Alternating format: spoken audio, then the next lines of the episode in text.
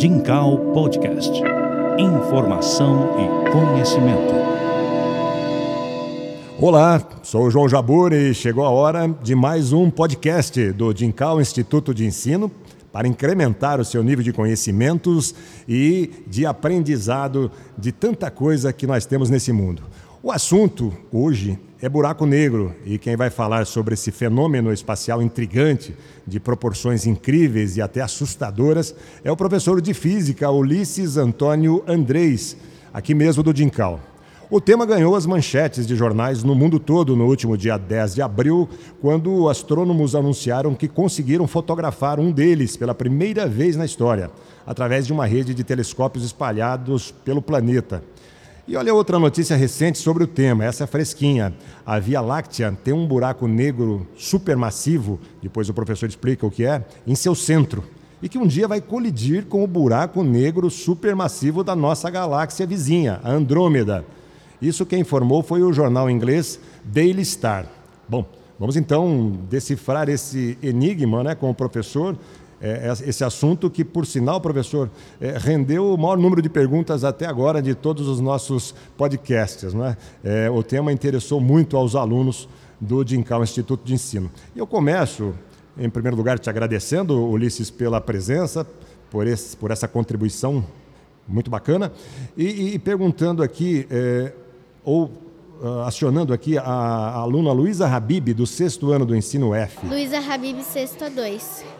Como é feita a formação de um buraco negro? Também o aluno Dante Marçano, do sexto ano do ensino F, do ensino fundamental, né, como a Luísa. Meu nome é Dante Artioli Marçano, eu estou no sexto ano e minha pergunta é o que forma o buraco negro? E a Elana Canedo, do sexto ano do ensino fundamental, que pergunta o seguinte: Oi, meu nome é Elana Caminha, do sexto a 1. A minha pergunta é o que os cientistas acham que existe, que existe dentro do buraco negro? Bom, antes de mais nada, eu quero agradecer o convite. Né? Fico bastante feliz de ter despertado tanto interesse dos alunos, que é um tema realmente sempre bastante importante, é, porque ele, ele mexe com questões fundamentais da natureza. E toda vez que a gente pode trabalhar com os fenômenos da, natura, da natureza do, do, do, e a gente pode fazer uma reflexão sobre o conhecimento científico é sempre importante. Agora, vamos lá então. É, basicamente, as três perguntas acabam se referindo sobre o, o, mesmo tema, né? Que é basicamente o que é um buraco negro, o que, que tem lá dentro e tudo mais.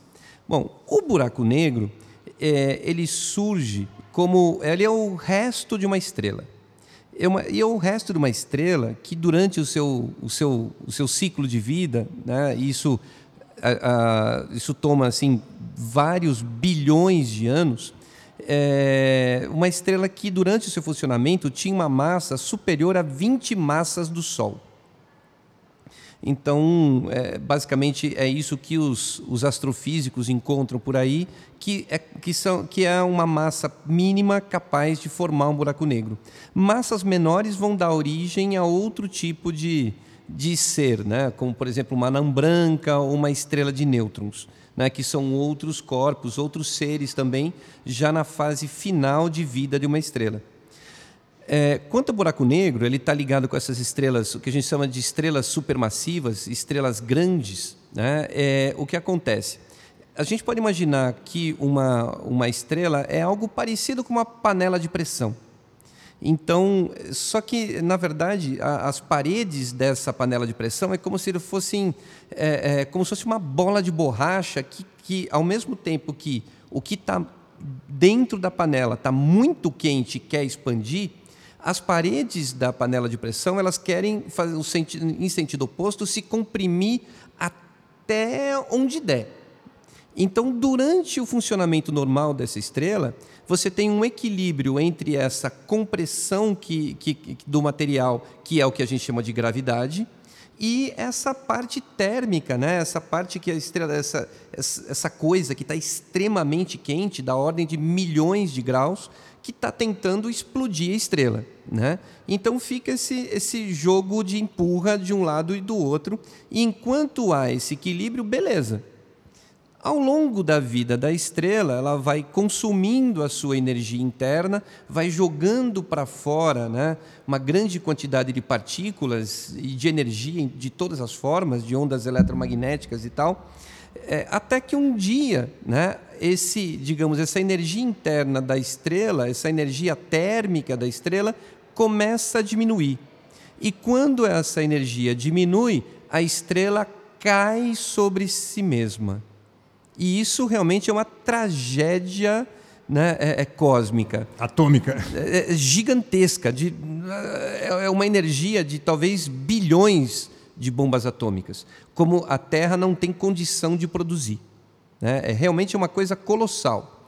E, e conforme ela cai sobre si mesma, ela se comprime absurdamente, né? e primeiro que uma quantidade, no momento que, que acontece essa máxima compressão, é como se fosse uma colisão entre dois trens, uma colisão gigantesca. Então, muito material é jogado para fora, né, expulso dessa região, e, e vai né, virar uma nuvem que vai se, que vai se afastando da, de, dessa região, e enquanto fica um caroço duro. E aí, dependendo da quantidade de massa que sobrou, essa quantidade de massa pode continuar a se comprimir indefinidamente. E essa quantidade de massa que vai se comprimir indefinidamente, até virar um, quase que um ponto matemático, é que se chama buraco negro. Bom, assim o professor responde também à pergunta da Joana Barcelini, que é do segundo ano do ensino médio. E tem a Maria Clara Toreto, do nono ano do ensino fundamental. Meu nome é Maria Clara Toreto, sou do nono A1 e minha pergunta é: aonde que o buraco negro fica? Bom, basicamente ele fica aí mais ou menos onde a estrela que deu origem a esse buraco negro estava. Né? Aí, obviamente, que dependendo de como ocorre essa, é, essa formação, né? se, se por algum motivo ocorrer algum desbalanceamento de massa para um lado ou para o outro, é, essa, essa estrela ela pode ser deslocada da sua posição original. Né? E aí ela passa, por exemplo, a ter uma outra órbita por algum motivo. Né? É, e é nesse momento que às vezes acontece essa aproximação dessa estrela, por exemplo, de uma outra estrela. E até de uma outra galáxia, possivelmente? Eventualmente, bom, para ele, ele se aproximar de uma outra galáxia, ele tem que ser arremessado da galáxia da onde ele está.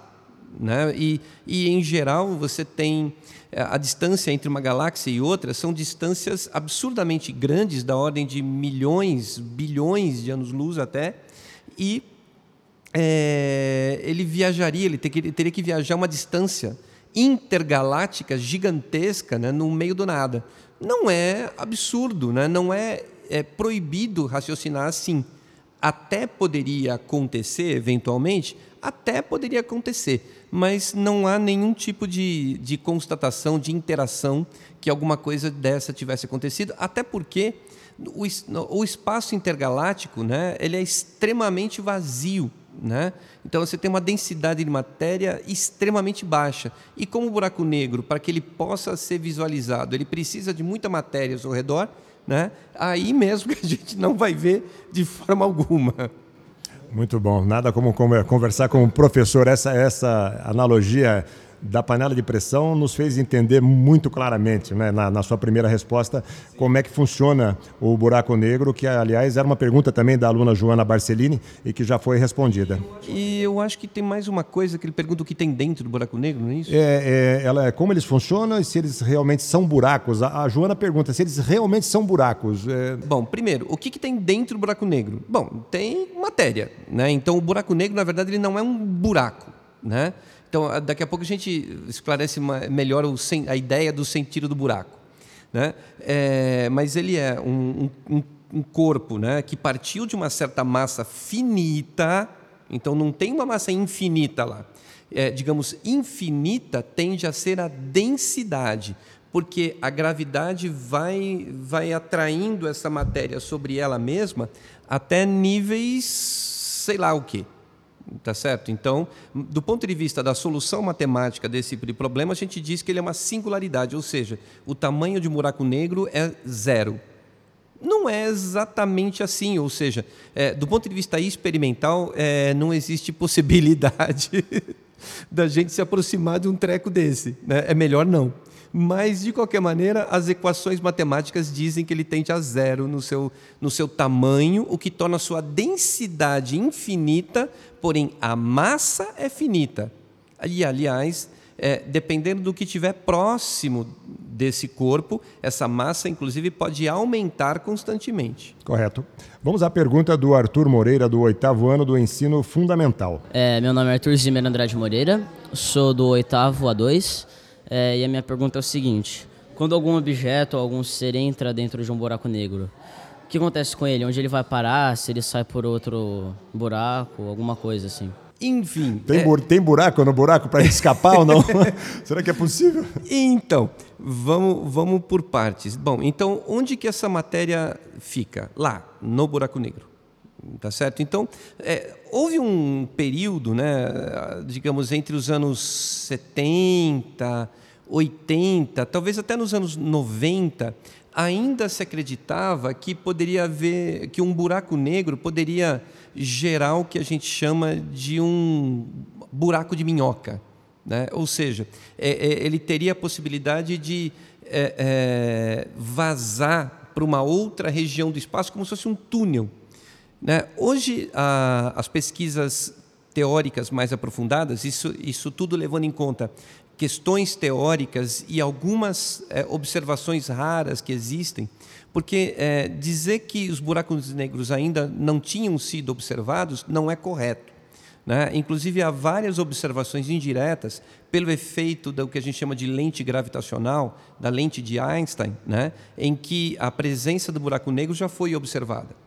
Essa imagem que a gente conseguiu obter né, é uma imagem mais direta, né? mas, é, é, inclusive, do momento que é, essa, esse corpo, né, é, em volta dele há um disco que é chamado um disco de acreção em rotação, né, é, que, que demonstra a existência dele ali. Né? Então, é, e aliás, esse mesmo, esse mesmo corpo né, já era estudado há mais ou menos uns 15 anos. Né? Então ele também não surgiu do nada, não foi assim, ah, um, alguém apontou o telescópio para algum lugar e viu. Tá certo? Então, o, o fato novo é ele ter sido é, enxergado né, no, no comprimento de onda da luz que a gente enxerga, que o nosso olho entende. Né? Então, isso é o novo. O José Torrecilha, do segundo ano do ensino médio, quer saber o seguinte. Eu sou José Torrecilha, do segundo ano do ensino médio, e eu gostaria de perguntar como tirar a foto do buraco negro, visto que ele não emana luz.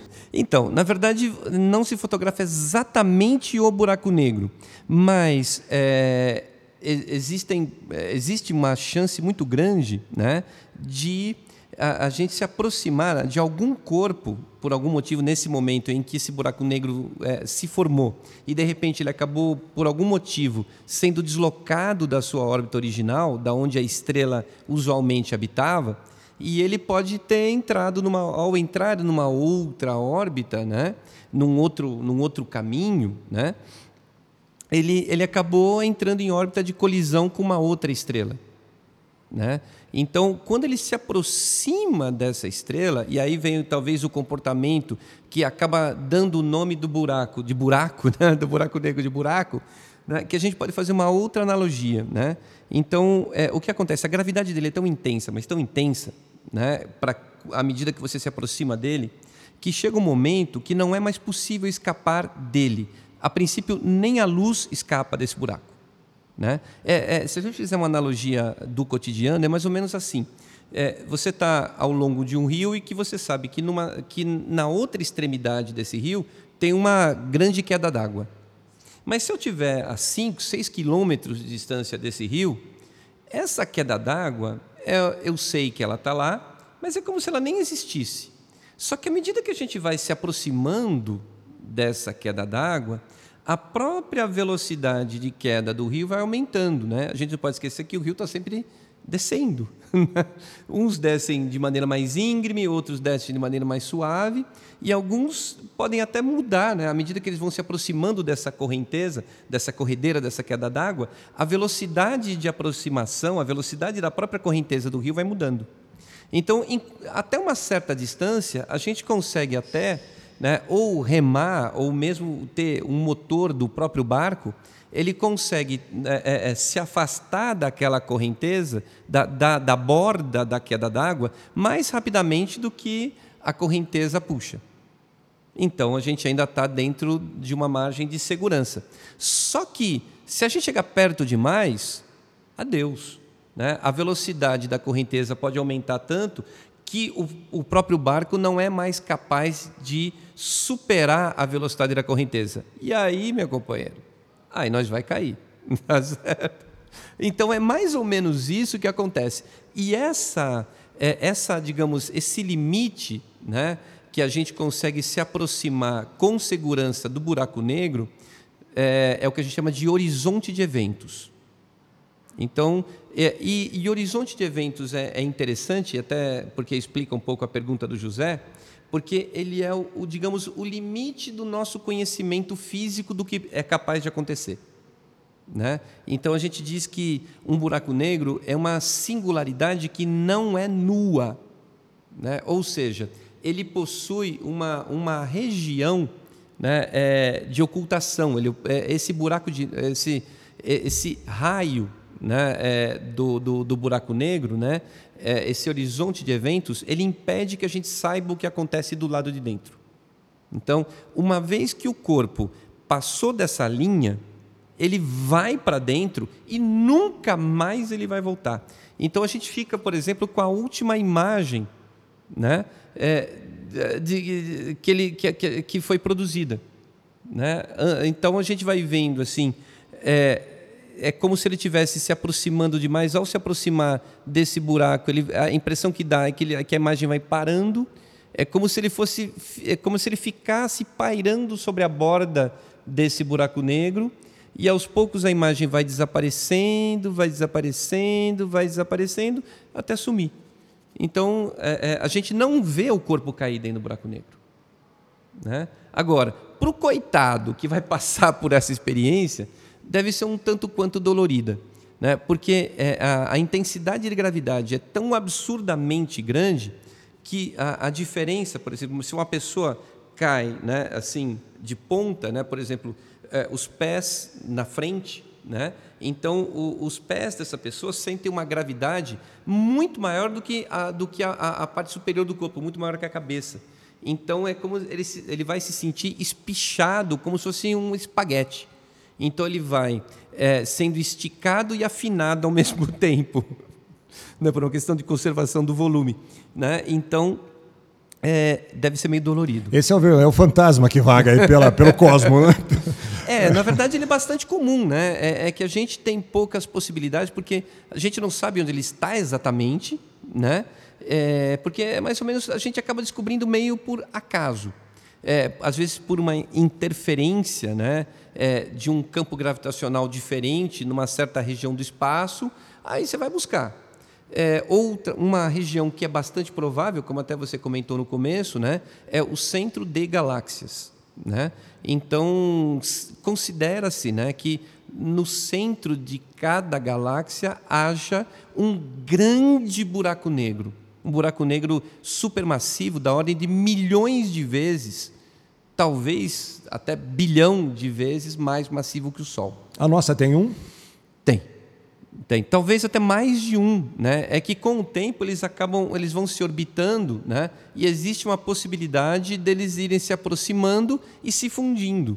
Então, ao longo de muito tempo, em escala de, do universo, em escala cosmológica, então da, da, escala de tempo é de bilhões de anos. Então, ao longo de bilhões de anos, a gente acaba formando um único buraco negro né, que, é, que acaba sendo dado pela, por, por esse conjunto de massas isoladas que foram né, se aglomerando e formando um buraco negro supermassivo. Professor, olha que pergunta interessante aqui do João Vitor, do sexto ano do ensino fundamental. A propósito até disso que você está falando, instiga a gente a imaginar isso aqui? João Vitor do sexto A1. O buraco negro, ele leva para alguma dimensão diferente em algum lugar? A pesquisa matemática que se faz hoje em dia, porque é uma questão interessante, né, que o dentro dessa singularidade a gente tem que mudar completamente as, as concepções de espaço e de tempo. A nossa física, a física toda conhecida, ela termina no horizonte de eventos. Daí para dentro é outro papo. Né? Então, é, dentro de um buraco negro, né, é, o que, que acontece lá dentro é, é uma questão. A gente precisa de mais dimensões físicas para poder tratar. Porque é como se toda a sequência natural de eventos, a noção de tempo, ela já perde é, é, a noção de presente, passado, futuro, ela perde completamente o sentido. Né? Então, a noção de espaço, se ele tem uma dimensão, duas, três, quatro, cinco, também tudo fica acessível. Né? É, e, e, é uma questão que, é, já de pesquisa contemporânea, né? discutir né? É, realmente o que hoje. É, discutir o que acontece no buraco negro. Então, é, existe, porque existe um paradoxo né, nisso tudo, né, que é o chamado paradoxo da informação. É, e isso é causado por um tipo de por um trabalho proposto por, pelo Stephen Hawking, né, no começo dos anos 70, acho que 74, 75, ele publica um artigo dizendo que um buraco negro não é tão negro assim, né? Então, um buraco negro ele possui inclusive, né, uma uma certa temperatura, vamos dizer tá certo? Então, que para os buracos negros extremamente massivos, por exemplo, para esse que tem que está no centro de uma galáxia, a sua temperatura é muito próxima do zero Kelvin, chamado zero absoluto. Né? Agora, pra, é, existem, existem possibilidades teóricas de buracos negros de massas muito pequenas, talvez de 10 massas solares, 8 massas solares. Então, que seriam buracos negros que emitem uma quantidade gigantesca de energia e que é, é, só que eles só poderiam ser, digamos, observados em dimensões acima, né, nas chamadas dimensões extras, né, é, acima da quarta dimensão, né, que, é, que seriam dimensões para as quais campos, por exemplo, os campos eletromagnéticos não, não atuariam de maneira direta e o campo gravitacional reinaria absoluto. Né? Então, é, é, inclusive, se não me engano, tem uma pergunta que fala sobre isso, né? se é possível aproveitar a energia disso, como é que a gente poderia aproveitar a energia do buraco negro ao nosso, fator, ao nosso favor. Sim, eu vou fazer a seguir. Posso fazer já então? Posso, Aproveitando. Claro. Eu acho que talvez seja aqui uh, a do João Torrecilha, é irmão do José, talvez? É, é, é. Ele é do nono ano do ensino fundamental e pergunta o seguinte. Meu nome é João Torrecilha, do nono 1, e eu tenho a seguinte pergunta. Em um futuro distante, como você acha que poderemos utilizar buracos negros para o benefício da humanidade? A pergunta dele é muito parecida com a da Helena.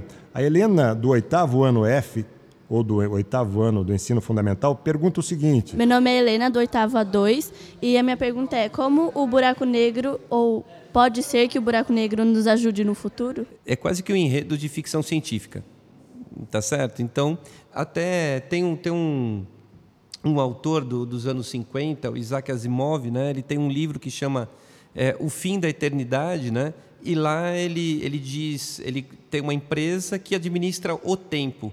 Então, presente, passado, futuro são completamente acessíveis a essa empresa. E tem uma máquina, né, o computador, enfim, um equipamento que ele descreve lá, que faz esse trabalho, que pega a energia de uma supernova, que é um, também um tipo de, de morte da estrela, né, e aproveita a energia que ela, que ela é capaz de fornecer. No caso do buraco negro, a, a gente também conseguiria, segundo os cálculos do próprio Stephen Hawking, né? então ele diz que seria possível utilizar essa energia desse buraco negro, mas desde que, por exemplo, ele orbitasse, a gente conseguisse fazer o buraco negro orbitar a Terra. Mas para isso a gente precisaria utilizar a energia que viria dessas chamadas dimensões extras, a partir da quarta dimensão. Né? Então, isso ainda é possível é, mesmo que possível matematicamente, para transformar isso em física, para transformar isso num processo, para transformar isso de fato numa engenharia, ainda faltam alguns séculos. Mas quem sabe um dia. É isso aí. Porque uma energia seria uma fonte de energia inesgotável. Nós estamos devendo aqui a pergunta da Serena, do sexto ano do ensino fundamental. Meu nome é Serena, do sexto ano, e eu queria saber se tem como se formar dois buracos negros no mesmo lugar. É, é inclusive a, a, a, as próprias ondas gravitacionais foram obtidas pela aproximação de dois buracos negros que fazem um tipo de dança da morte, né? Eles vão um girando em relação ao outro e vão se aproximando, né? Já que a atração gravitacional é extremamente intensa, até o momento que essa colisão acontece, eles liberam uma grande quantidade de energia que faz é, variar, né? Que faz é, é, vibrar o chamado tecido do espaço-tempo que gera as chamadas ondas gravitacionais, e, ele, e como resultado, além dessa quantidade de energia descomunal liberada, a gente ainda tem um buraco negro único resultante. E agora vamos aos temores do desconhecido. né? Na pergunta aqui do Matheus Cardoso Rodrigues, do Sim. sexto ano do ensino fundamental. Meu nome é Matheus Cardoso Rodrigues, eu sou do sexto ano e eu queria perguntar se um dia a Terra seria engolida por um buraco negro. Olha, antes dela ser engolida por um buraco negro, ela vai ser destruída pelo Sol que está aqui pertinho, que é a nossa estrela mais próxima. Então, um dia todo o sistema solar será de fato incinerado, né? Porque o Sol ele é uma estrela pequena, ele não se transformará num buraco negro, deve virar uma, uma anã branca, né? E agora, antes, antes dele morrer, ele vai expandir, né? Ele vai jogar para fora, né? uma grande quantidade de energia antes do seu colapso gravitacional. Né? E nesse meio tempo, que talvez comece a acontecer daqui uns 2 bilhões de anos, 2 bilhões e meio mais ou menos, né? então a, a, a, essa estrela vai começar a se expandir e, pelos cálculos, ela deve chegar mais ou menos até a órbita de Marte, para depois começar a se comprimir novamente. Então, muito tempo antes disso, a vida na Terra já se tornou impossível. Vamos aqui então. A, a, você falou no Stephen Hawking agora há pouco, e o Glauco Fleury, do nono ano do ensino fundamental, pergunta sobre ele. Oi, meu nome é Glauco Fleury Corrêa de Moraes, eu sou da turma do nono a 1 e gostaria de fazer a seguinte pergunta. Qual você acha que seria a reação do cientista Stephen Hawking, caso ele estivesse entre nós, ao ver a imagem do buraco negro lançada? Olha, ele ia ficar bastante feliz, né? Talvez fizesse uma piada de humor negro britânico, né? que era, certeza, que era o estilo dele, certeza, né? E mas ele não ia ficar surpreso exatamente, porque ele já acompanhava as pesquisas e esse, esse é, essa foto, na verdade, já eram favas contadas, né? Então ela iria aparecer mais cedo ou mais tarde. Ela é uma novidade para nós, grande público. Agora, para o público especializado, né, para os cientistas, eles estavam mesmo buscando isso e isso ia acontecer. Ok. E nas suas respostas recentes, você já falou sobre o questionamento que nos faz aqui o Jordano, do terceiro ano do ensino médio, também o Renan, do terceiro ano do ensino médio, da mesma turma. Ficando uma última pergunta, né? nós estendemos um pouquinho o tempo, mas eu acho que de forma útil, e isso vale a pena, porque Está muito interessante, Ulisses, as respostas muito claras, né? Só para citar mais um personagem aí famoso da, da, da, história da ciência, Einstein. Ele, ele imaginava os buracos negros, ele chegou a teorizar sobre isso? Também, né? Também, já nos anos, acho que no final dos anos 30, né? Ele já também trabalhava é, com essa ideia. É bom que se diga que a solução original, né? Que acabou gerando, digamos, esses esses monstros, né? Não foi feita exatamente por ele, mas por um, um cientista, é, ele era meio russo, meio meio alemão, chamado Alexander Friedman, né?